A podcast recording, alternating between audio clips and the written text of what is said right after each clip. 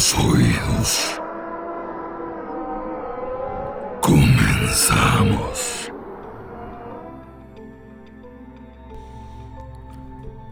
Muy buenas noches. Bienvenidos a este nuevo capítulo del podcast Terror Online, donde estaremos hablando de temas interesantes relacionados con lo paranormal, lo oculto y todo aquello que por las noches no nos deja dormir.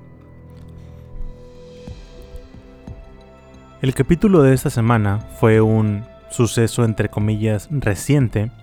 Sucedió a finales de los años 80 y digo entre comillas porque les he traído capítulos, sobre todo el anterior a este, que tenía sus inicios a finales de los 1800. Posiblemente algunos de ustedes escucharon sobre este cuando eran más jóvenes, y si no, pues ahora se enterarán de él. Sucedió en 1986 yo aún no había nacido, por lo que de un inicio no supe de él hasta que lo encontré por casualidad. Espero que les guste y antes de empezar quiero agradecer a Sofía García, mi bella prometida, y a Isaac Barrera por haberse suscrito al Patreon de Terror Online. Si alguno de ustedes no sabe qué es esto, les explico rápido. Patreon es una plataforma para creadores de contenido, o sea yo, donde ustedes pueden donar una cantidad ya establecida. En mi caso la donación es de 2 dólares. Patreon también está diseñado para recompensar la lealtad de quien se suscribe, permitiéndoles que puedan gozar de ciertos beneficios al ser miembros. Como les dije en un principio, el tiempo no es algo que me sobre, por lo que no puedo ofrecerles algo más.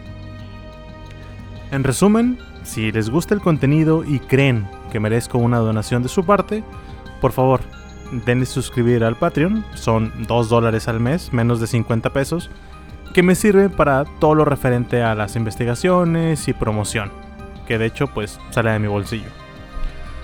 Pues bueno, ahora sí, sin más preámbulos, bienvenidos al capítulo número 63 del podcast Terror Online. El tema del día de hoy el milagro de Cokeville. Los niños que jugaban en el patio de recreo de la escuela primaria de Cokeville no tenían la más mínima idea de que, mientras volvían al salón de clases ese día, estaban siendo observados desde la distancia en una colina en Cemetery Hill por un hombre llamado David Young. Los niños, ajenos a su presencia, no tenían idea de que durante los últimos años, John había estado muy interesado en su futuro como cualquiera de sus maestros. Mientras los niños mayores estaban teniendo su receso del almuerzo y los más pequeños estaban de camino a la clase de la tarde, John observaba a una gran cantidad de niños del turno de mediodía desde su escondite en la cima de la colina, preparándose para ejecutar su plan.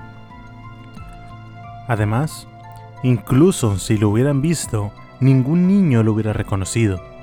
Sus padres, por el contrario, se hubieran dado cuenta rápidamente que algo no estaba bien. Young había sido oficial de policía de Cokeville varios años atrás.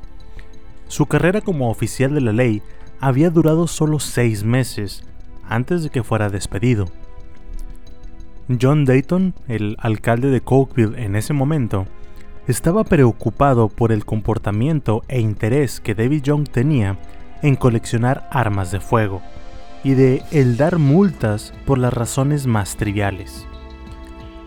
Todos en el pueblo podían darse cuenta de que a David le gustaba ejercer el poder que su título le daba sin preocuparse verdaderamente por la responsabilidad que tenía. El mismo alcalde dijo que la razón por la que Young fue despedido fue porque se preocupaba más por vestirse como todo un vaquero y zarandear su arma por el pueblo que por ejercer la ley. El alcalde no tenía nada contra John, de hecho, no solo él estaba de acuerdo con la decisión. Los miembros del Consejo del Pueblo estaban conscientes de que para John, él era su única autoridad. No le gustaba que nadie le dijera qué hacer. Ahora, Young había estado casado una vez. Su primera esposa fue la madre de sus dos únicas hijas, una llamada Princess y la segunda Angela. Y esta última diría más adelante que estar en desacuerdo con su padre podía llegar a ser muy peligroso, que David no dejaba pasar la oportunidad de demostrar su fascinación por las armas de fuego, la fuerza física y los desplantes de violencia. Sin embargo, no todo era irracionalidad con David. De hecho, le fascinaba leer y estudiar. Lo malo del asunto es que dedicaba mucha de su atención a temas no tan correctos. Sus propias hijas lo describirían como un ávido lector de libros de sociología misantrópica, es decir, de aversión contra la raza humana, y de literatura sobre la supremacía blanca. Aparentemente, David tenía problemas con el empleo. No el hacerse de uno, ese era muy sencillo. El verdadero problema era mantenerlo. En un periodo de 11 años, David Young había tenido un total de 16 empleos diferentes. Si en algún punto de esos 11 Young no tenía un empleo y tenía la urgencia por dinero, entonces fácilmente podía vender una de sus tantas armas de colección para complementar los gastos. Además, mantenía una gran cantidad de diarios, asegurándose de que su vida quedara bien documentada. Sentía que cualquier cosa que hiciera era digna de tener su propio registro histórico. Decía, tomé un sorbo de mi café, mordí una dona, miré por la ventana y luego tomé otro sorbo de café. Este era el tipo de cosas que se podían llegar a leer. A pesar de lo loco que les puede parecer todo esto, mucha gente consideraba a David Young como una mente brillante, una mente matemática que podía sumar números en su cabeza más rápido de lo que cualquier otra persona pudiera hacerlo ayudándose de papel y lápiz. Una de sus más grandes pasiones era el tratar de comprobar matemáticamente que Dios no existe. Este tema lo traería a colación en todos sus diarios. En uno de ellos, de hecho, decía lo siguiente, Dios es infinito, por lo tanto, Dios es nada. Matemáticamente, Dios más una hormiga equivale a una hormiga. En lo que respecta a su salud, Jung no solo tenía problemas mentales, su salud física tampoco estaba del todo bien. Era diabético y necesitaba inyecciones regulares de insulina. No debía de beber alcohol, pero aún así bebía sin medida. En cuanto a las drogas, Jung nunca consumió nada por el estilo. Decía, no quiero que nada de esa porquería contamine mi mente. Otro de sus gustos adquiridos era la profunda admiración que sentía por Adolf Hitler, de ahí sus ideas de la supremacía blanca. Otro ejemplo de sus perturbados pensamientos era la retorcida relación que tenía con sus propias hijas. Angela y Princess mencionaron que su padre ganaba un dinero extra vendiendo fotografías de ellas desnudas.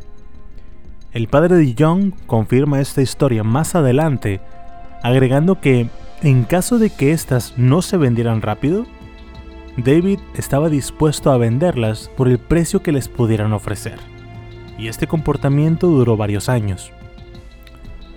Su cero disposición a cambiar estos comportamientos llevaron a que las relaciones con sus hijas y toda su demás parentela se deterioraran gravemente.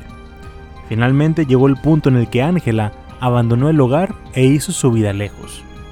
Princess se quedó con su padre. Mientras que David vivía en Cokeville, conoció a una mujer llamada Doris Young, una mujer seis años mayor que él y quien se convertiría en su segunda esposa. Doris había divorciado de su segundo marido y mudado a Cokeville un año antes para vivir cerca de su hija llamada Bernie. Después de un trágico accidente automovilístico, el hijo de Doris había muerto y desde ese punto la mujer había desarrollado una mala relación con sus creencias. De hecho, parte de la atracción que existía entre David y Doris eran las inclinaciones ateístas y una muy rara idea de la reencarnación que veremos más adelante. La filosofía de David era que nos percibimos a nosotros mismos y esto es lo que hace que existamos que el hombre existe en su propia mente, y que de la misma manera entonces percibimos a un maestro. Y es así como creamos el concepto de Dios. En resumen, que Dios solo existe en nuestras mentes. Cuando David Young dejó el pueblo de Cokeville después de ser despedido, Doris se subió en la parte trasera de su motocicleta y se fueron por un largo tiempo. Se establecieron en Arizona, ahí John consiguió un trabajo, pero después de unas cuantas semanas llegó el punto en el que pensó que el trabajo interfería con su pensamiento. Dejó de trabajar y el peso económico cayó únicamente en Doris. Cantaba en bares, limpiaba casas y era considerada por sus compañeros de trabajo y vecinos como una buena persona. A medida que se retiraba más y más de la sociedad, las declaraciones de las creencias de David se volvieron cada vez más confusas y casi siempre con una crítica hacia la raza humana. Una creciente amargura contra la sociedad y el gobierno se intensificó con los años. Todo esto fue documentado en los diarios que con el tiempo llegaron a sumar 41 volúmenes. John creció decidido a tomar medidas y un plan diabólico comenzó a tomar forma. Comenzó a referirse a su plan como el Biggie o el Gran Plan, algo que haría que todos se dieran cuenta de cómo David Young percibía la vida, la realidad y cómo debía de ser la existencia humana. Era un hombre cuyo intelecto y a veces carisma atraía a la gente porque pensaban que era brillante y era capaz de lograr mucho si enfocaba su energía al rumbo correcto. Para el año de 1986, sin embargo, la forma de pensar de David fue el producto de años de soledad. Su plan sería ir a la comunidad de Cokeville y alejar a los niños de sus maestros y funcionarios del gobierno corruptos hacia un mundo nuevo. Aquí él sería su señor y maestro. Estos niños serían los especímenes ideales para que él fuera su tutor como espíritus reencarnados, porque, a fin de cuentas, eran niños brillantes. Además, David Young sabía que la comunidad estaba tan unida que ellos estarían dispuestos a pagar lo que fuera necesario con tal de volver a ver a sus hijos. Él pensaba que tenía que matar a los niños para obtener el control de la vida después de la muerte en sus mentes, que tenían que morir para que Él los pudiera llevar a un mundo mejor donde bajo su gobierno pudieran vivir en un maravilloso estado reencarnado. Quería hijos jóvenes, confiados y obedientes a la gente de su nuevo mundo, para que pudiera enseñarles a ser tan inteligentes como él mismo. Este plan, sin embargo, debía de prepararse muy bien. Tenía que ser perfecto. Para lograr esto necesitaba dinero. Necesitaba conseguir inversionistas, y así lo hizo. Encontró a tres personas que confiaban ciegamente en su intelecto. Habían quedado impresionados con la inteligencia de Young y le creyeron cuando éste les dijo que estaba trabajando en algo que los haría millonarios.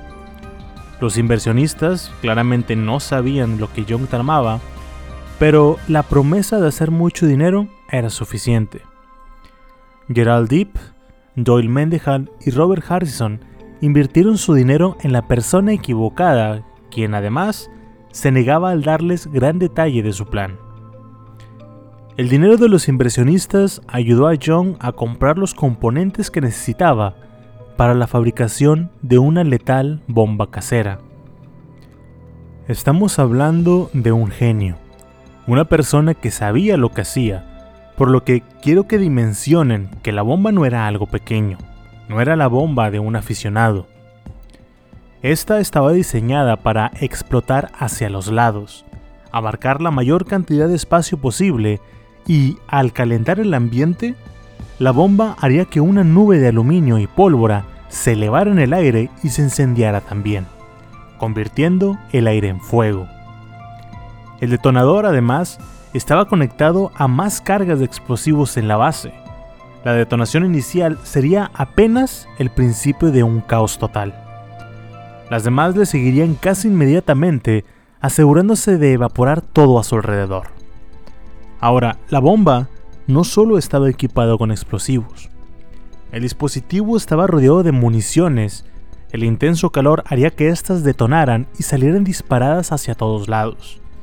Es decir, que si la explosión de la bomba no terminaba de matar, ni la nube de fuego, entonces las balas que se dispararan seguramente terminarían el trabajo.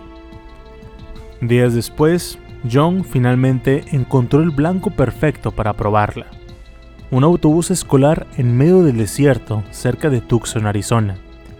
Detonó la bomba, un simple jalón del gatillo, y el vehículo explotó en llamas. Funcionó perfectamente, escribió en su diario.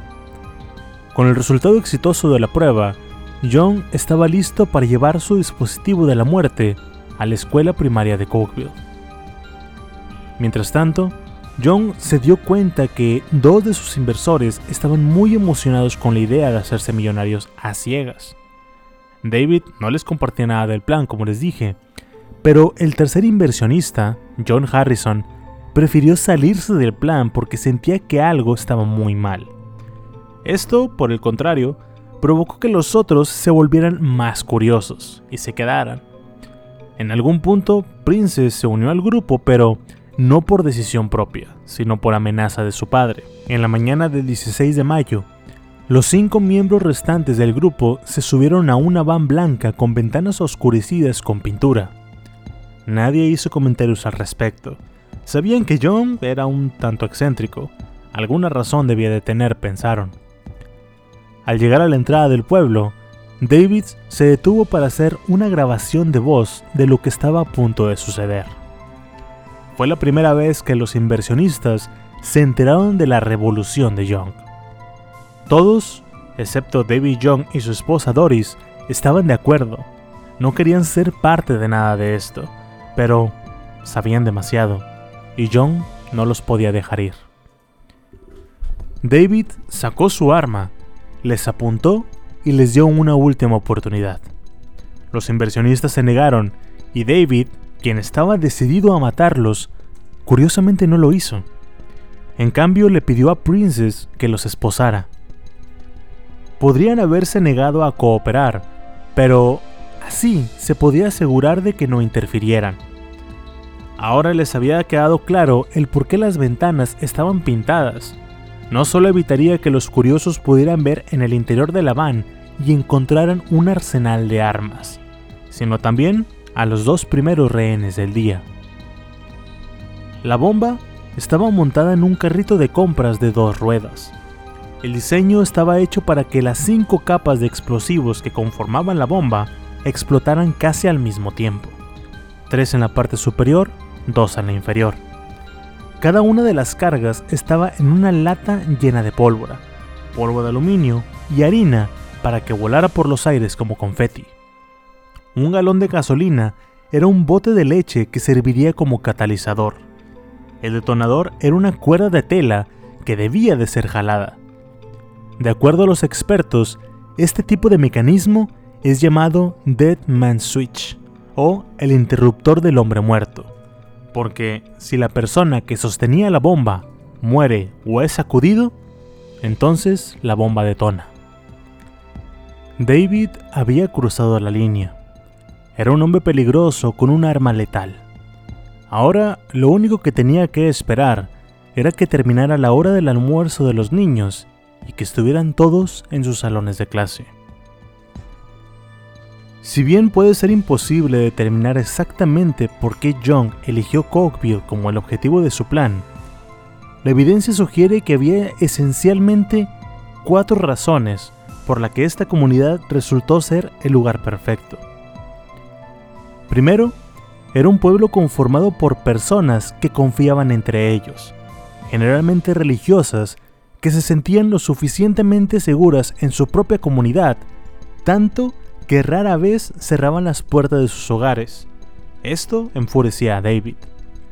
Segundo, es una comunidad aislada con una fuerza policial voluntaria. John sabía que les tomaría tiempo reunir a las fuerzas de la ley capaces de detener su plan. Era una comunidad unida con personas que se conocían por su nombre y que eran ferozmente protectoras de sus hijos, incluso al punto de estar dispuestos a pagar lo que fuera con tal de recuperarlos. Este caso, el dinero también pudo ser un factor. Y por último, era una comunidad que hizo todo lo posible para criar a niños trabajadores y altamente inteligentes. La razón por la que la policía llegó a estas conclusiones es precisamente porque estaban escritas en los diarios. En la tarde del 16 de mayo de 1986, el turno del jardín de niños de la tarde estaba por comenzar. Jeremiah Moore estaba emocionado de ir a la escuela ese día porque era su cumpleaños número 7. Sabía que sus compañeros lo felicitarían. La pequeña Jodie Pope llegó ese día temprano y se dirigió a su clase con la maestra Peterson.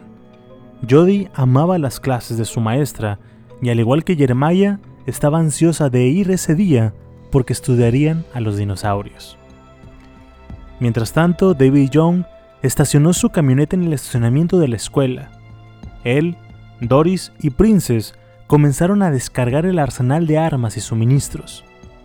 Princess no compartía las opiniones irracionales de su padre y comenzó a sentir que su punto de no retorno estaba cerca de llegar. En un momento, mientras descargaba las armas, Princess dejó caer por accidente una de ellas. David se acercó y le dijo que si volvía a tirar una, le dispararía sin pensarlo. Ella estaba segura de que lo haría. Con los dos inversionistas atados e impotentes en el interior de la camioneta, David ahora solo tenía a su obediente esposa y a su hija nerviosa para ayudarle a llevar las armas de fuego. Cinco rifles, incluyendo dos semiautomáticos AR-15, cinco pistolas, munición para todos ellos y además munición adicional para ser colocada cerca de la bomba para el que el calor de la explosión las hiciera explotar. Varios diarios de David también fueron llevados. Aparentemente su comprensión de la reencarnación incluía el concepto de sus diarios. Estos, llenos de sus pensamientos, también serían restaurados en el nuevo mundo y se convertirían en las sagradas escrituras.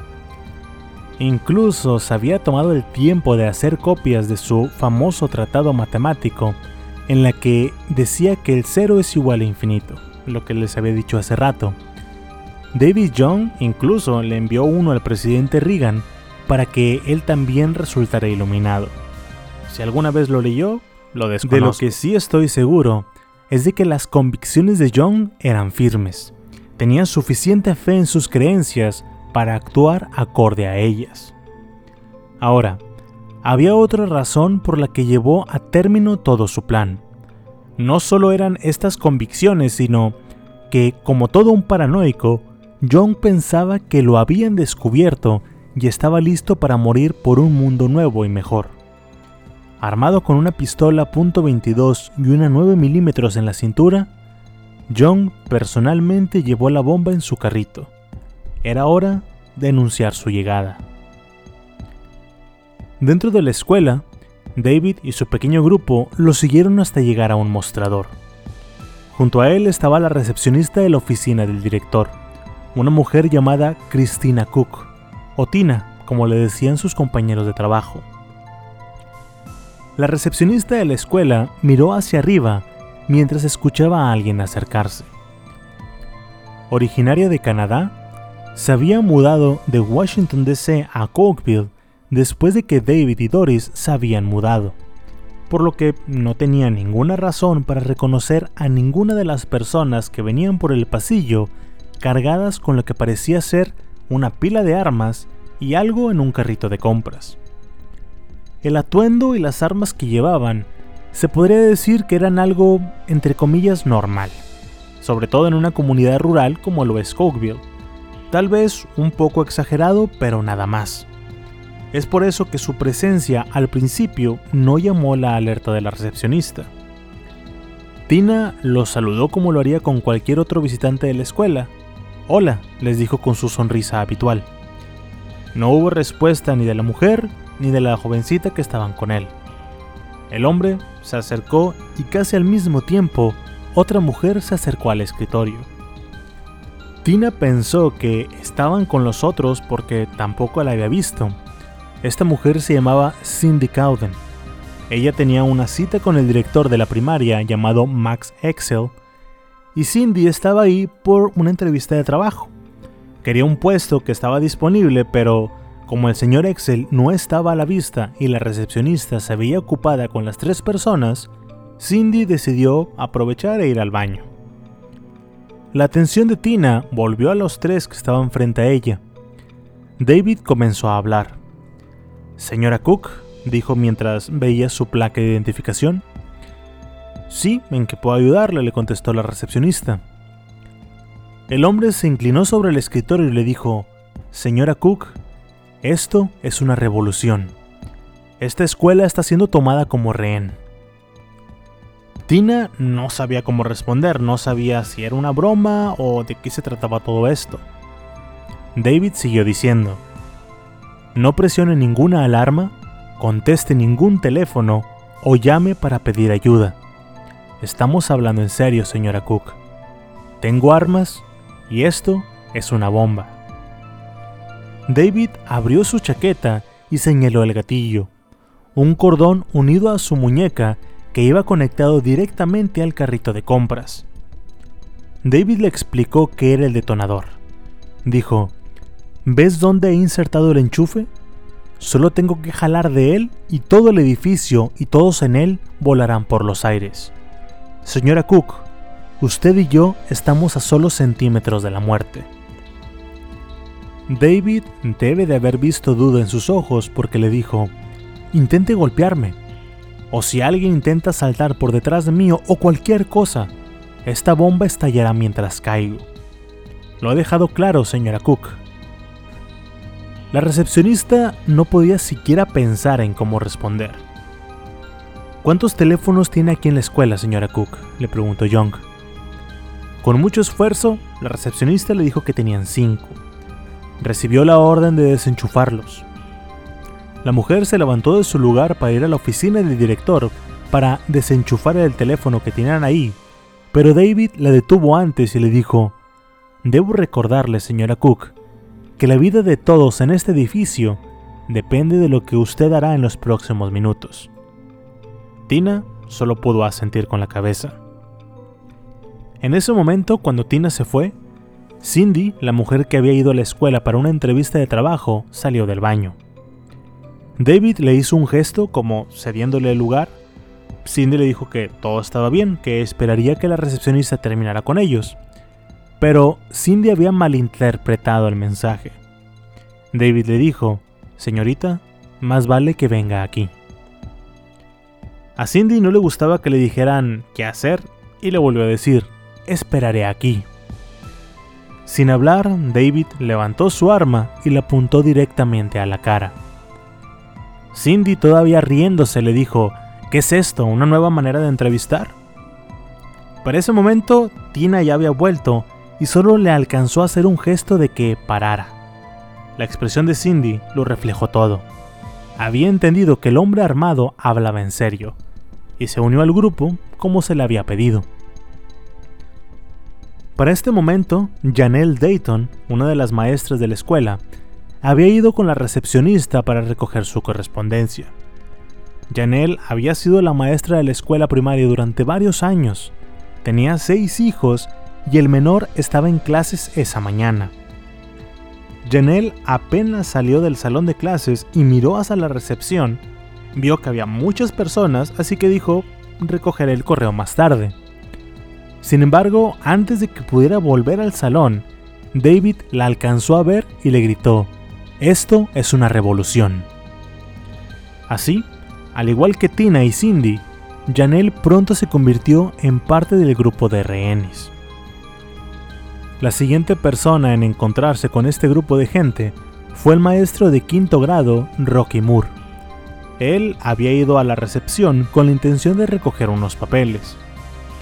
Con su pequeño grupo de rehenes, John caminó por el pasillo hasta encontrar una habitación grande. Cindy Cowden y Janelle Dayton fueron obligadas a entrar a la habitación. Cindy se dio cuenta de que había una ventana abierta. Hubo un momento en el que David estaba concentrado en otra cosa y Cindy aprovechó para decirle a Janelle que podrían salir por la ventana y huir. La maestra de primer grado lo pensó por un momento, pero después dijo que podía ser peor. No quería que John se desquitara con los niños. Mientras que David se hacía cargo de acomodar a los rehenes, Princess fue enviada a la van para traer más armas. Para el momento que regresó, alguien más se había unido al grupo, una maestra de 66 años llamada Berlín Benion. En ese momento, David se dio cuenta de que la habitación que había elegido no sería lo suficientemente grande para todas las personas que planeaba tomar como rehenes. Además, una vez que todos entendieron que en el carrito de compras había una bomba de verdad, no fue para nada difícil decirles qué hacer y a dónde dirigirse. En ese momento, Princess tuvo suficiente. La joven le dijo, no puedo creer lo que intentas hacerle a estos inocentes niños. Y así de simple, solo se giró y se fue. David no hizo nada. Tal vez vio algo en la cara de su hija que nadie más pudo, y pensó que era más peligroso para sus planes si se quedaba. Sea cual sea el caso, varios testigos afirmaron que David le lanzó las llaves de la van y que le gritó, tómalas y vete a la mierda de aquí. Princess tomó el auto, que era la única vía de escape de David y de Doris. Rápidamente, retomando su autoridad después de la deserción de su hija, David se sentó en la puerta central del pasillo y le dijo a Doris que fuera a reunir a los otros niños y que los trajera. David se detuvo frente a la entrada del salón de clases número 4, en donde la señora Jane Mitchell estaba dando su clase. Después de terminar de contarles a los niños la historia de Ricitos de Oro y los Tres Osos, Jane Mitchell planeaba llevar la clase a hablar sobre los imanes, y después el tema favorito de los niños, los dinosaurios. Más tarde practicarían la aritmética y el deletreo. Como pueden ver, la tarde estaba bien planeada y los niños parecían estar disfrutando la clase. Por lo tanto, estaban un poco molesta cuando un hombre de aspecto sucio irrumpió en el salón de clases. Llevaba un carrito de compras y además estaba rodeado de un grupo de personas, algunos de los cuales conocía y otros que nunca había visto antes. El enojo se convirtió en confusión cuando vio que el hombre comenzó a apilar contra la pared de su jaula varios rifles. Pocos segundos después, una multitud de otros estudiantes comenzaron a entrar al salón y cada uno que entraba, Doris les estaba dando una copia de la teoría de David en donde decía que Dios era un cero a la izquierda. Doris había ido a los salones y les dijo a todos los maestros que se tenían que reunir en el salón número 4 por orden del director. Es por esta razón que todos aceptaron sin reclamar. La maestra de educación física, Gloria Mower, estaba trabajando con sus estudiantes cuando la conmoción comenzó a distraerla. Al mirar hacia el salón número 4, ella y sus estudiantes fueron invitados y la maestra de cuarto grado, Clis Sparks, tanto una abuela para sus estudiantes como una instructora, estaba dando su clase al aire libre en el césped. Al escuchar el ruido en el interior del edificio, pensó que tal vez se había olvidado de alguna actividad y decidió volver adentro con sus estudiantes. Cuando lo hizo, David Young también secuestró a su grupo. Sandy González, una conductora de UPS, bajó al pasillo en busca de alguien que pudiera aceptar un paquete que iba a entregar. Pronto se convirtió en otra de las rehenes. Eva Clark, que anteriormente había llamado a la escuela para avisar que su hijo Paul llegaría un poco tarde, acababa de llegar con él y lo llevaba al salón. Su hija de cuatro años, Katy, se había quedado en el coche ya que Eva tenía pensado volver enseguida. Al llegar al aula de su hijo, la encontró vacía. La biblioteca también estaba vacía. Finalmente se encontró con el maestro Jack Mitchell. Jack era el esposo de Jean, la maestra que les había estado leyendo Recitos de Oro a los estudiantes. Jack le dijo a Eva que aparentemente su esposa estaba llevando a cabo una actividad porque parecía que todos estaban siendo enviados al aula número 4. Cuando finalmente llegaron, Eva dejó a su hijo Paul en la puerta, pero una mujer, Doris Young, le dijo que se quedara. Eva le contestó que tenía que volver rápido, pero Doris la detuvo y con una cara más seria y amenazante le dijo, le estoy diciendo que se quede. En ese momento la maestra Janelle Dayton le dijo que quizás quisiera quedarse, que tenían un problema muy serio y al mismo tiempo señaló con la mirada las armas que estaban apiladas en la esquina. Eva miró las armas y después miró al hombre barbudo que estaba sentado en medio del salón de clases con su carrito de compras y un dispositivo atado a su muñeca. Al mismo tiempo, el guardia de la escuela, de nombre Delbert Renfo, quien aún no había sido visto por David ni Doris y que además no sabía nada de la situación, buscó al director Excel para decirle que en el salón de clases número 5 había niños que su maestro no estaba y que por esta razón se estaban impacientando y estaban haciendo mucho ruido.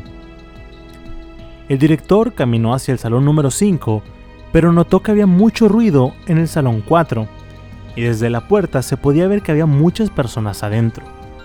El director entró al salón y vio a John Miller, el maestro del salón de quinto grado, pero algo le dijo que las cosas no estaban del todo bien. El director preguntó qué estaba pasando y David, quien inmediatamente lo reconoció como una figura de autoridad, le preguntó si él era el director.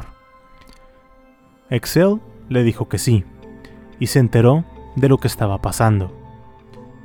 Una vez que el director comprendió la gravedad de la situación, también se dio cuenta de que había cosas que se necesitaban en la habitación si querían mantener a los niños ocupados y distraídos del peligro que los rodeaba. El director le pidió a David permiso para llevar cajas de servilletas, aspirinas y otras cosas necesarias para mantener a los niños tranquilos. David le dio unos minutos, lo nombró su portavoz y le dijo al director que llamara a las autoridades y dijera que quería 2 millones de dólares por cada uno de los niños. Le dijo, no quiero ser parte de las negociaciones. Tienen una manera de tratar de derribarme y no quiero perder el tiempo con eso. Tú vas a hablar. David Young trató de mantener la voz tranquila y más de 100 niños significaban más de 200 millones de dólares de rescate. Dinero que ni todos los habitantes del pueblo podían reunir. Le pidió que hablara con el sheriff, que le dijera que estaba preparado para estar 10 días, que llamara al Congreso si era necesario, Excel pensó que el hombre se veía lo suficientemente calmado para preguntarle el por qué había elegido esa escuela.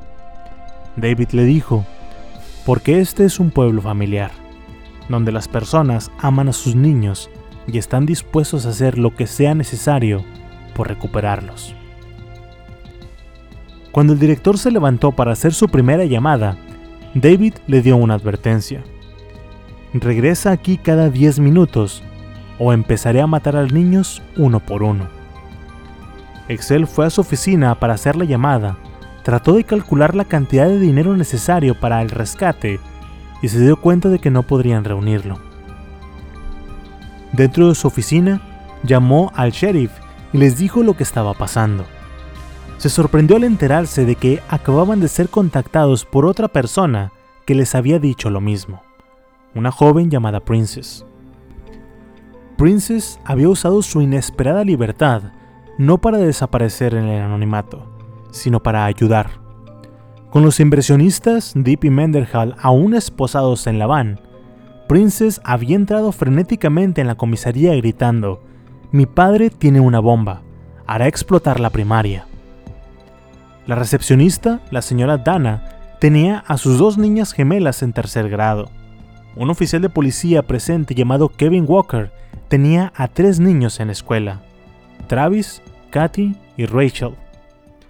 Al otro lado de la habitación había una sala. Aquí se estaba terminando de llevar a cabo una reunión de emergencia. Los oficiales estaban discutiendo qué medidas tomar concerniente a una inundación. Apenas habían salido de su reunión cuando se enteraron de que la escuela primaria estaba bajo asedio. La policía, después del aviso del director, sabían que no podían dejarse ver por David Young. Este había amenazado que, si alguien se acercaba, le comenzaría a disparar a los niños. Durante el tiempo que le tomó a la policía organizarse, Princess encontró las llaves de las esposas y finalmente liberó a Deep y a Mendenhall.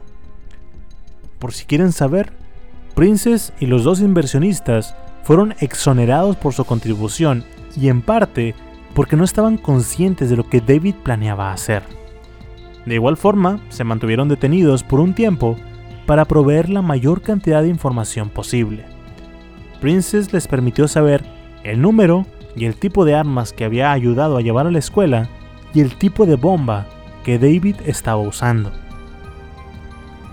Además, dado que la toma de rehenes se había convertido en una ofensa federal en 1932, las agencias federales también se metieron en el caso.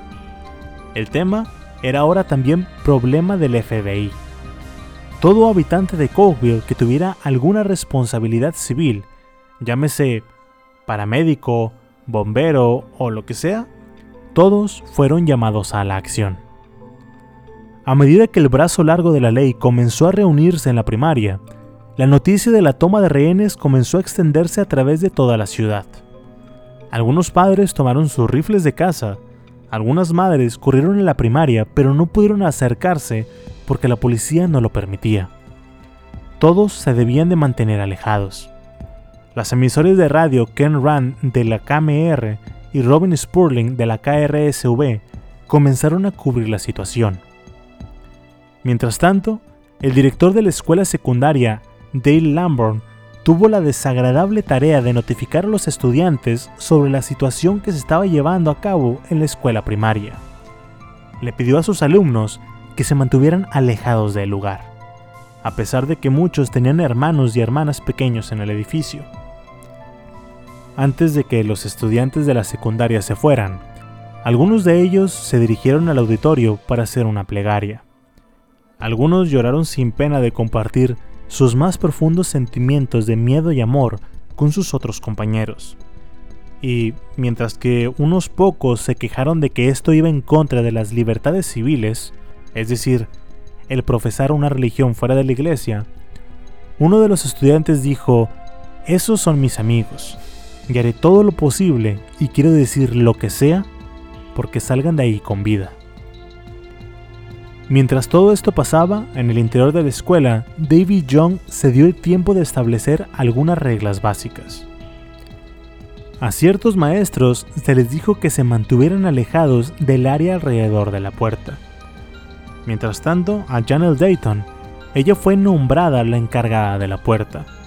Su tarea era asegurarse de que nadie entrara o saliera. Los niños no debían de usar un bebedero que tenían dentro de la habitación John les dijo que si bebían demasiado, entonces iban a querer ir al baño, y tampoco los quería ahí, a pesar de que el salón número 4 tenía un acceso directo al baño. Eventualmente, algunos maestros se dieron cuenta de que los niños más pequeños se estaban impacientando, y de que estaban confundidos sobre las cosas que sí podían y no podían hacer. Algunos les llevaban libros para colorear mientras que otros le pidieron permiso a David de traer libros de otras habitaciones. David lo permitió. Él, al igual que los maestros, querían que los niños se mantuvieran lo más tranquilos posibles. Eva Clark apenas estaba dando la idea de que era una rehén cuando se acordó de que había dejado a su hija pequeña en el auto. Se acercó a Doris y le pidió permiso para ir por ella. Le aseguró que no escaparía. Doris no lo permitió. Y Eva, desesperada, le dijo que entonces que alguien más fuera por ella. Pero, aún así, Doris se negó.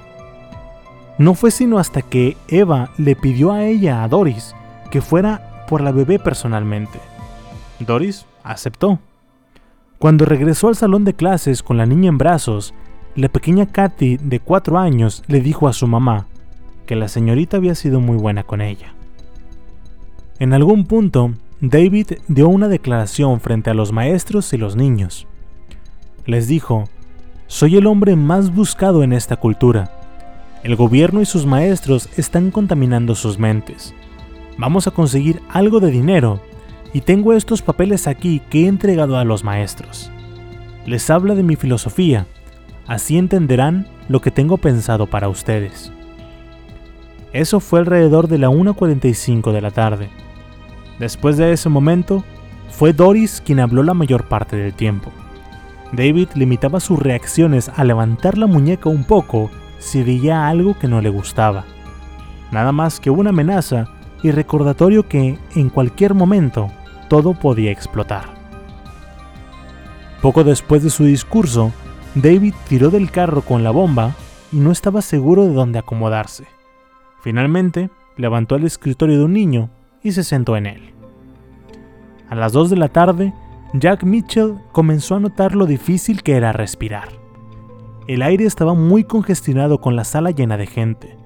Además, algo olía a gasolina. Jack echó un vistazo al carro de la bomba y se dio cuenta de que el garrafón con gasolina estaba goteando aunque muy lentamente. Los humos de los gases despedidos por esta gasolina estaban enfermando a los niños. Algunos estaban a punto de vomitar, pero nadie tenía el valor de pedirle permiso a David de ir al baño. Además, los niños no solo tenían miedo, se estaban enfermando. Los maestros sabían que tenían que hacer algo. Jean Mitchell se acercó a David y le pidió permiso de abrir las ventanas y puertas. David estuvo de acuerdo con la condición de que se formara una barricada en las puertas. Las ventanas eran demasiado pequeñas para convertirse en rutas de escape. La puerta era su principal preocupación. Abrir las puertas y las ventanas habían hecho que el ambiente fuera más llevadero pero también había puesto a Doris nerviosa por los niños cerca del cristal. Les comenzó a decir que tenían cómplices en las puertas del pasillo y que había francotiradores afuera esperando para dispararle a cualquiera que se acercara demasiado a las ventanas. Los niños sabían que estas amenazas bien podrían ser ciertas. Algunos maestros se dieron cuenta de que unos niños se estaban reuniendo en grupos y que bajaban la cabeza. Vamos a rezar, Pásalo, dijo uno de los estudiantes de sexto grado. A las 2.15 de la tarde, los niños parecían tener problemas de nuevo. Algunos de los que no habían mostrado miedo alguno, ahora se veían conmocionados y asustados. Algunos se movían sin rumbo, buscando algo que hacer y arriesgándose a convertirse en una molestia para David. Algunos de los niños seguían reaccionando creativamente inventando escenarios de televisión simulados sobre cómo podrían salir triunfantes. Se susurraban el uno al otro cuando estaban lo suficientemente lejos de David. A las 2.30 de la tarde, Jean Mitchell vio a los niños quejarse por la sobrepoblada habitación. Un par de niños habían discutido y ahora había un grupo quejándose del aburrimiento y del miedo. La maestra Jean vio al hombre de la bomba sentado tranquilamente ajeno a la situación. La mujer se comenzó a preguntar qué pasaría cuando dejara de estar tranquilo. Y se acordó de algo. Las campanas de salida sonarían en poco más de una hora, y los niños seguramente, y por puro instinto, se iban a levantar y salir del salón. Mientras tanto, Jack, su esposo, hablaba con sus alumnos, los más grandes de la primaria. Les dijo, son los estudiantes más grandes. Necesitamos que sean valientes. Todos tenemos miedo aquí, pero por un rato no debemos mostrarlo. Cuento con ustedes, pueden hacerlo. El maestro Rocky Moore los secundó y les dijo que él sabía que podían lograrlo. Los niños de 12 años pensaron que eran lo suficientemente grandes para ayudar. Algunos comenzaron a circular por el salón, sonriéndole a los más pequeños y dándoles una pequeña palmada en la espalda. Les decían que saldrían de esta de alguna manera. Obviamente los maestros Jack y Rocky estaban orgullosos de sus alumnos. De pronto, esto hizo que Jack sintiera una oleada de energía. Ya no podía contener sus sentimientos. Tenemos que sacar a los niños de aquí, lo sacaremos antes de las 4 de la tarde. La reacción de David fue inmediata. Se llevó la mano al cinturón, sacó su arma y le apuntó a Jack. Jack inmediatamente se sentó, por lo que apenas estaba a punto de poner en marcha. Mientras Jack pensaba en lo que acababa de pasar, se dio cuenta con total claridad de la situación de impotencia en la que estaban él y los demás maestros. Estamos totalmente indefensos. Incluso si asaltamos al hombre, podría disparar a un niño o explotar la bomba mientras cae, les decía. Minutos después, Doris se acercó a Jack llevando un radio de onda corta en la mano y le pidió ayuda sobre cómo usarlo. Jack era un operador de radio certificado, pero le dijo que no sabía cómo usarla. No la iba a ayudar. Doris, sin embargo, experimentó con las frecuencias y logró encontrar el canal de la policía ella misma. Pronto, estaba escuchando todas las estrategias que las autoridades estaban discutiendo afuera del edificio. El director Excel regresó a la habitación para dar su informe a David y antes de irse, Jack lo detuvo y le susurró que la mujer estaba escuchando a la policía a través de un radio.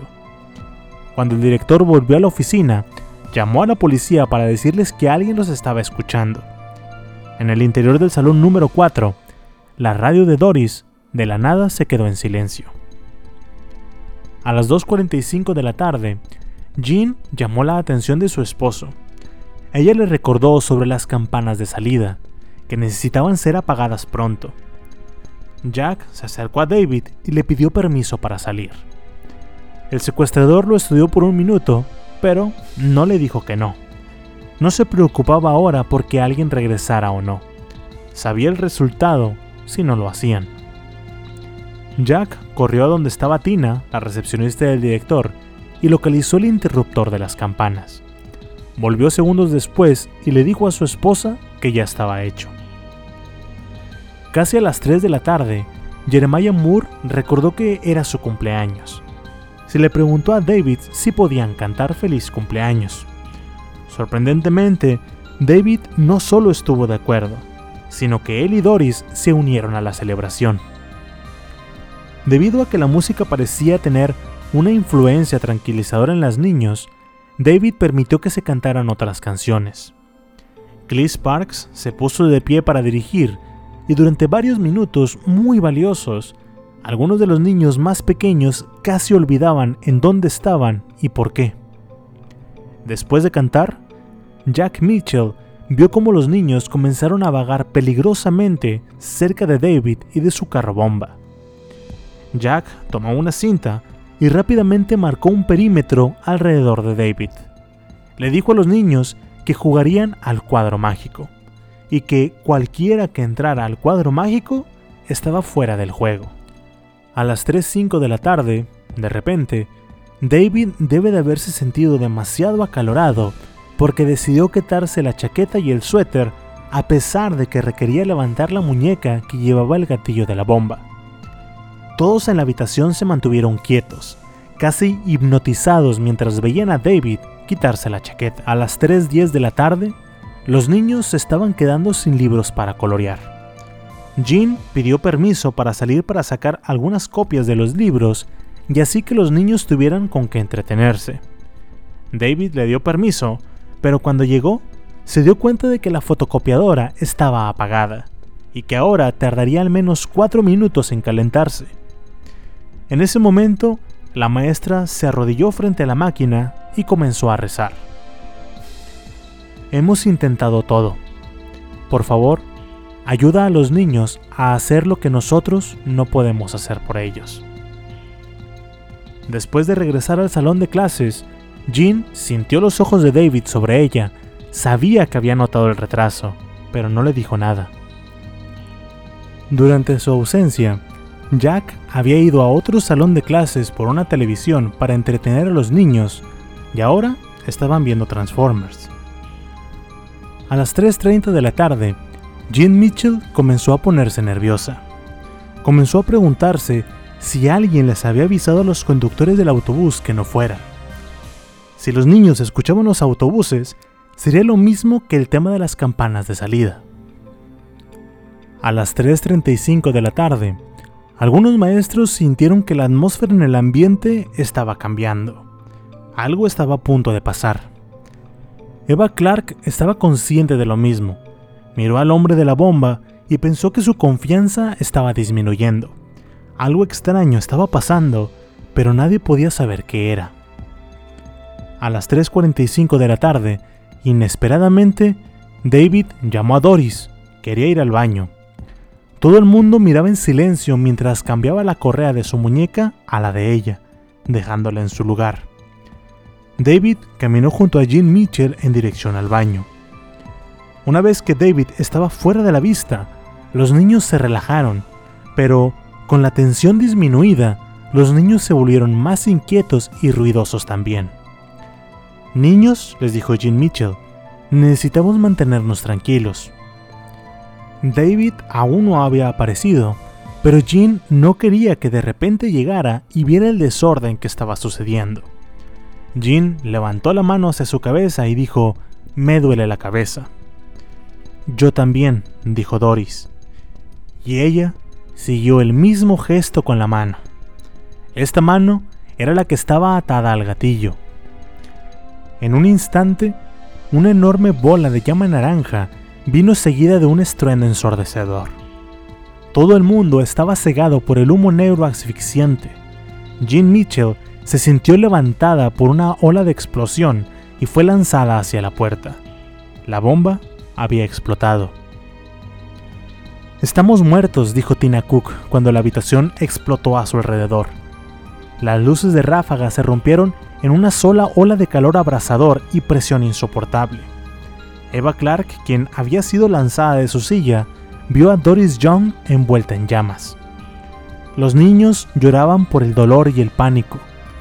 Todo aquel que podía correr o caminar lo hizo, mientras que aquellos que no, gateaban y buscaban la salida de aire más cercana. ¡Corran! gritaba Jake Mitchell. ¡Fuera de aquí! ¡Corran! Jack sabía que David Young todavía podría estar ileso, esperando a dispararle a los niños y maestros por igual. Janelle Dayton, la mujer que estaba encargada de la barricada, se levantó herida y comenzó a derribar la barricada que habían levantado, dándoles así una ruta de escape a todos. Jean Mitchell estaba tirada en el piso y no podía moverse. Janelle corrió a su rescate y trató de ayudarla a levantarse, pero no tenía suficiente fuerza. El humo era muy espeso y no podía respirar. Janelle se vio obligada a abandonar a Jean y a buscar una salida por el pasillo. La ensordecedora explosión dejó a la maestra Carol Peterson entumecida. Ella había estado sentada en el suelo con los niños acurrucados en su regazo. Cuando fueron arrastrados por la fuerza de la explosión, ella trató de pararse pero sus músculos no respondieron. En la esquina sureste de la habitación, una gran lluvia de llamas descendió sobre un grupo de niños de primer grado. Estos habían estado viendo la televisión. Los niños gritaban de dolor y miedo cuando su ropa y su cabello se incendiaron. Algunos corrieron buscando una salida y otros golpeaban las llamas con sus pequeñas manos. Rocky Moore, quien estaba cerca de la ventana, tan pronto pudo levantarse, comenzó a tomar a los primeros niños que veía y los comenzó a sacar por la ventana aquella que David Young pensó que no sería una ruta de escape. Rocky gritaba de nuevo, Salgan de aquí. Se giró para buscar más niños y se horrorizó al ver caras ennegrecidas en algunos y otros con la ropa todavía ardiendo. Varios niños corrieron hacia él con el cabello aún en llamas. Ni él ni los otros maestros tenían mantas o toallas, solo podían sofocar las llamas con las mangas y con sus manos mantuvo a los pequeños saliendo a través de la ventana. No había tiempo suficiente para comprobar si había lesiones menores o graves. La primera prioridad era sacarlos con vida de ahí. Para este punto, Rocky Moore solo había visto niños que sabía que habían estado de su lado de la habitación. Era difícil sentir la confianza de que los más cercanos a la bola de fuego y el humo habían sobrevivido. Si no podían salir rápido, el humo los terminaría matando en caso de haber sobrevivido a la explosión. En el pasillo, Jack Mitchell estaba buscando a su esposa. ¿Has visto a Jean? le decía todo el que saliera del salón. Mientras tanto, Johnny King, uno de los niños secuestrados, corrió al patio de la escuela llorando y gritando No quiero morir. Finalmente, colapsó en los pies de su tía Judy Himmerich, que estaba, junto con todos los padres de los niños, afuera de la escuela. Cam Wixon, otro de los niños, diría más tarde, no sé cómo salí al pasillo, y no sé cómo pude encontrar las puertas de salida entre el humo. Cuando me di cuenta, ya estaba afuera, y grité, estoy vivo, estoy vivo. El maestro de música, John Miller, estaba tratando de derribar la barricada junto a Janelle Dayton, y en ese momento, David Young apareció de nuevo. Sostenía su pistola .22 en la mano y una .44 en la otra. John lo vio e instintivamente corrió, pero alcanzó a escuchar un disparo. No se dio cuenta de que lo habían herido hasta que estuvo fuera de la escuela. Rocky Moore había sacado finalmente al último niño de su clase por la ventana y después intentó salir por la misma ventana, pero se atoró. Hizo acopio de todas sus fuerzas para desatorarse y sintió cómo alguien se acercaba por detrás. El miedo lo hizo pensar que posiblemente era David Young, que lo iba a matar. Pero no fue un jalón lo que sintió, sino un empujón que lo liberó y lo mandó directamente al jardín de la escuela. Jack se levantó y miró por la ventana, pero no había nadie junto a ella. En ese momento, los paquetes de balas que estaban junto a la bomba comenzaron a explotar por el calor, saliendo disparadas hacia todos lados como una metralleta al azar. Del otro lado de la habitación, Eva Clark no podía encontrar a su hija Kathy, la niña de cuatro años que antes había olvidado en el auto. No tenía otra opción más que entrar de nuevo al salón de clases que estaba lleno de humo, de balas siendo disparadas por todos lados y de David Young. Eva entró al salón de clases gritando el nombre de su hija y finalmente escuchó a Katy gritar mamá. Eva Clark cruzó la habitación, recogió a su hija y al caminar hacia la puerta vio que David Young estaba de pie en el marco. La mujer caminó directamente hacia él y pasó a escasos centímetros temiendo que le disparara. Pero David no se movió. Se quedó quieto. Cuando Eva salió de la habitación, la mujer usó su propio cuerpo como un escudo humano por si David le disparaba por la espalda. Una de las últimas personas en abandonar la habitación fue Berlín Benión, la maestra de 66 años. La mujer sufrió quemaduras de segundo grado en sus brazos y espalda y fue tratada por el humo que inhaló. Desde afuera, Rocky Moore miró por la ventana y vio que había más niños aún dentro del salón de clases. Comenzó a gritarles para que escucharan su voz y al llegar los jalaba desde afuera para sacarlos de ahí. En ese momento, vio a alguien en el interior que lo motivó. Era Cindy Cowden, la joven mujer que solo estaba en Cokeville ese día porque quería ser maestra de escuela. Ella había estado en el lado contrario de la habitación. Rocky sabía que entonces al menos algunos cercanos a la bomba habían sobrevivido. Entonces vio a Chris Casper, un estudiante ayudante de maestro, que había estado en otro lugar de la habitación y esto le dio esperanza de que otros también habían sobrevivido. Jack Mitchell estaba asegurándose de que todos los niños de su clase estuvieran a salvo, y mientras tanto, Jean, su esposa, quien había logrado salir de clases por su propia cuenta, hacía lo mismo.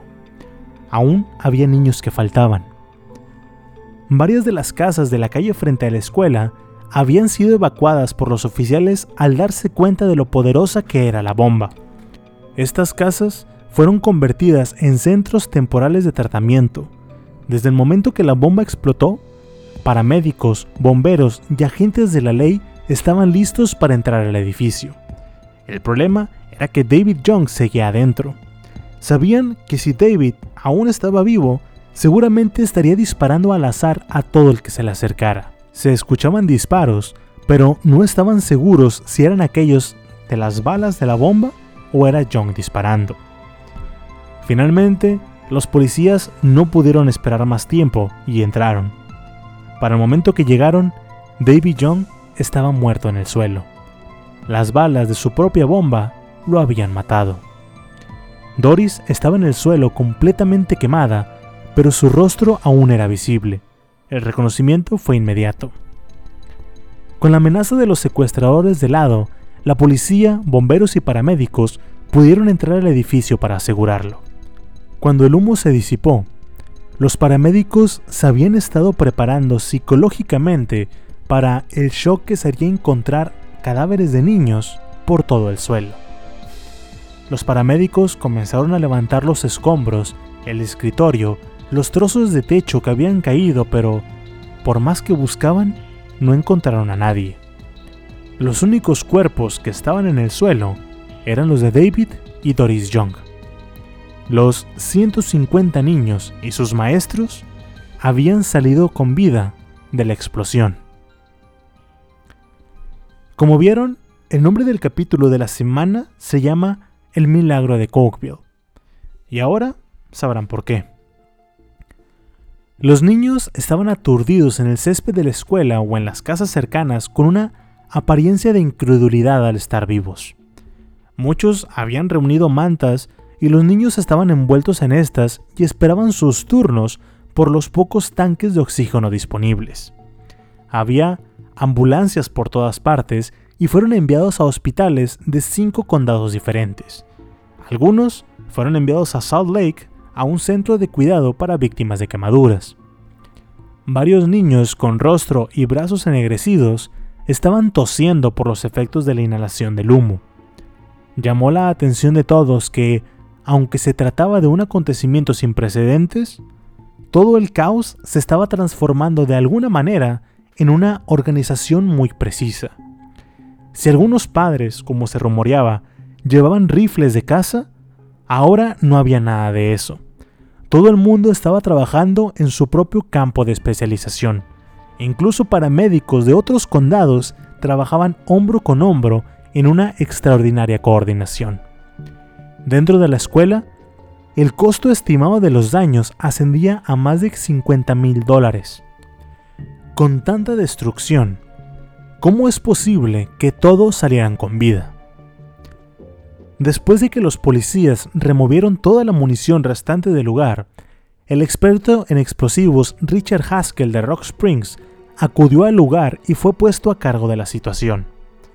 Este hombre desmanteló lo que quedaba de la bomba, sin embargo, Richard encontró algo extraño. Dos cables que se supone debían de tomar las dos cargas que estaban debajo de la bomba habían sido cortados. No roídos ni desconectados, sino cortados limpiamente. Estas dos cargas eran las que debían de llenar el aire con pólvora y convertir el aire en fuego. Como no recibieron energía porque los cables, las partículas de aluminio que se supone deberían de incrementar el potencial de la bomba, no estallaron. Además, el experto en bombas descubrió que la fuga en el garrafón de plástico que David utilizaba para contener la gasolina había convertido la pólvora en una pasta. Ahora, estos factores claramente evitaron que la bomba estallara como John lo pensó, pero la bomba, aún así, hubiera sido lo suficientemente potente para matar a todos adentro. Con el tiempo, las investigaciones oficiales revelaron aspectos muy inusuales de todo el incidente. Pero en este momento, fueron los niños los que comenzaron a hacer declaraciones que sus padres encontraron algo interesantes, por decirlo de alguna forma. Kathy Walker, de 7 años, le dijo a su hermano de 14, Shane, el primer miembro de su familia que vio después de huir de la explosión, nos salvaron. Dije una oración y nos salvaron. ¿Quién te salvó? le preguntó su hermano. Los ángeles, respondió ella. La niña vio a su madre, Glina Walker, y le dijo lo mismo. Mami, los ángeles nos salvaron. Glina abrazó a su hija y le dijo, sí cariño, todos estamos agradecidos. La madre no se daba cuenta de que su hija lo decía literalmente. Glina, además de muchos otros padres, querían que este incidente quedara atrás, que sus hijos no hablaran nunca de él porque querían que crecieran olvidando este trauma, y por esta razón algunos pensaron que la mejor manera de lograrlo era que recibieran ayuda psicológica. En una de estas sesiones, Kathy y Rachel Walker, su hermana, le dijeron a su psicólogo que habían tratado de hablar con sus padres acerca de los ángeles que los habían salvado. El doctor les dijo a sus padres lo que los niños le habían dicho y estos le preguntaron, ¿por qué nuestros hijos no nos dijeron todo esto? El doctor les preguntó si realmente habían estado escuchándolos. Con esto, Glina y su esposo Kevin decidieron tomarse el tiempo de hablar con sus hijos. Los niños dijeron lo siguiente. Estaban parados ahí, por encima de nosotros, comenzó Katy. Había una madre, un padre y una señora sosteniendo un bebé pequeño y una niña de pelo largo. Había una familia de gente. La mujer nos dijo que la bomba iba a explotar pronto y que debíamos de escuchar a nuestro hermano. Él iba a ir con nosotros y nos diría qué hacer. Ella nos dijo que lo obedeciéramos todos estaban vestidos de blanco, brillantes como una bombilla, pero más brillantes alrededor de la cara. La niña tenía un vestido largo que le cubría los pies. Las personas que describían les parecían tan reales como sus propios padres, quienes estaban escuchando atentamente ahora. Rachel recordó otra cosa, que las figuras vestidas de blanco de pie sobre ellas se habían movido a otra parte de la habitación justo antes de que la bomba explotara. El hermano mayor, Travis, enfatizó en que él no había visto nada, solo que había escuchado una voz que le dijo que encontrara a sus hermanitas y que las llevara a la ventana, que las mantuviera ahí. Las niñas parecían contentas de discutir su experiencia, recordaron detalles muy vívidamente. Refiriéndose a las personas que habían visto, se les preguntó, ¿cómo entraron a la habitación? ¿Fue a través de la puerta principal o a la puerta junto al baño? Ambas niñas dijeron a la vez, a través del techo. Kevin sugirió mirar algunas fotografías antiguas de los miembros de la familia, tanto vivos como fallecidos. Katy no requirió mucho tiempo. Casi de inmediato señaló una fotografía. Es ella. Se veía así, pero no usaba lentes. Rachel, quien había estado fuera de la habitación por un momento, volvió y al ver la fotografía dijo, es ella. Ella fue mi ángel, pero sin lentes. Shirley Ruth Tornock, la mujer de la fotografía, era la madre de Glina, la abuela de las niñas. La mujer había muerto cuando Glina solo tenía 16 años por lo que nunca llegó a conocer a las niñas en vida. Otra fotografía, esta del hermano de Kevin que había muerto más de 20 años atrás, parecía el hombre que estaba con la familia de ángeles, dijeron las chicas. Otros niños, aparte de los tres de los Walker, hablaron de unos mensajeros quienes se les aparecieron a ellos también. Algunos otros padres dijeron que sus hijos les habían dado detalles específicos de alguien que no conocían, que les dijo qué hacer en el salón de clases. Un niño que quería contar lo que había sucedido era Nathan Hartley. Nathan estaba sentado cerca de la cinta del cuadro mágico cuando la bomba explotó. Él le dijo a su padre, el sheriff veterano Ron Hartley, lo que había visto. La mujer me ayudó a salir con vida. Ron Hartley dijo, he pasado incontables horas interrogando a sospechosos y prisioneros, estoy especialmente capacitado para detectar mentiras. Es por eso que hice unas cuantas preguntas. El niño de primer año siguió diciendo, una mujer me dijo que la bomba iba a estallar pronto. Me dijo cómo salvarme. Me dijo que fuera a la ventana, que si hacía lo que ella decía, entonces todo estaría bien. Nathan dijo que nunca había visto a la mujer antes. Al igual que los Walkers, Ron Hartley comenzó a hojear el álbum familiar con su hijo. En una página, Nathan detuvo a su padre.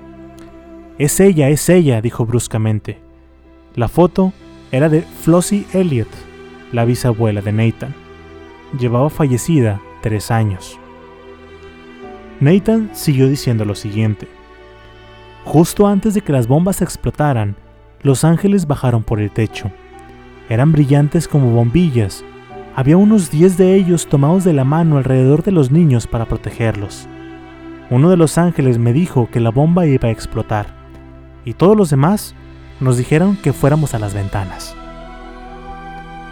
La bomba no explotó como debía de explotar, como debía a pesar de que el experto de bombas dijo que iba a hacerlo. Cuando los maestros entraron al salón de clases por los estudiantes faltantes, ninguno de ellos recibió una de las balas que estaban siendo detonadas en la habitación. Los agujeros estaban por todas partes. La ola expansiva de la bomba, en lugar de hacerlo horizontalmente, lo hizo hacia arriba. El calor golpeó el techo, este absorbió la mayoría y el resto bajó por las paredes. Nadie, ninguna de las más de 150 personas en la habitación estaban contra la pared. Aquellos que salieron heridos se recuperaron al poco tiempo e incluso el maestro de música John Miller, quien recibió el disparo, la bala pasó a pocos centímetros de la columna. El disparo lo pudo haber matado o dejado cuadripléjico, pero no. A los tres días ya estaba de nuevo como si nada. Todos los involucrados en la investigación de la bomba de David Young están conscientes de que algo extraño e inexplicable sucedió, pero nadie tiene la más mínima idea de cómo es posible que todos los niños escaparan con vida. Algunos los llaman coincidencia, otros suerte, intervención divina y algunos otros un milagro. Eso es todo por el día de hoy.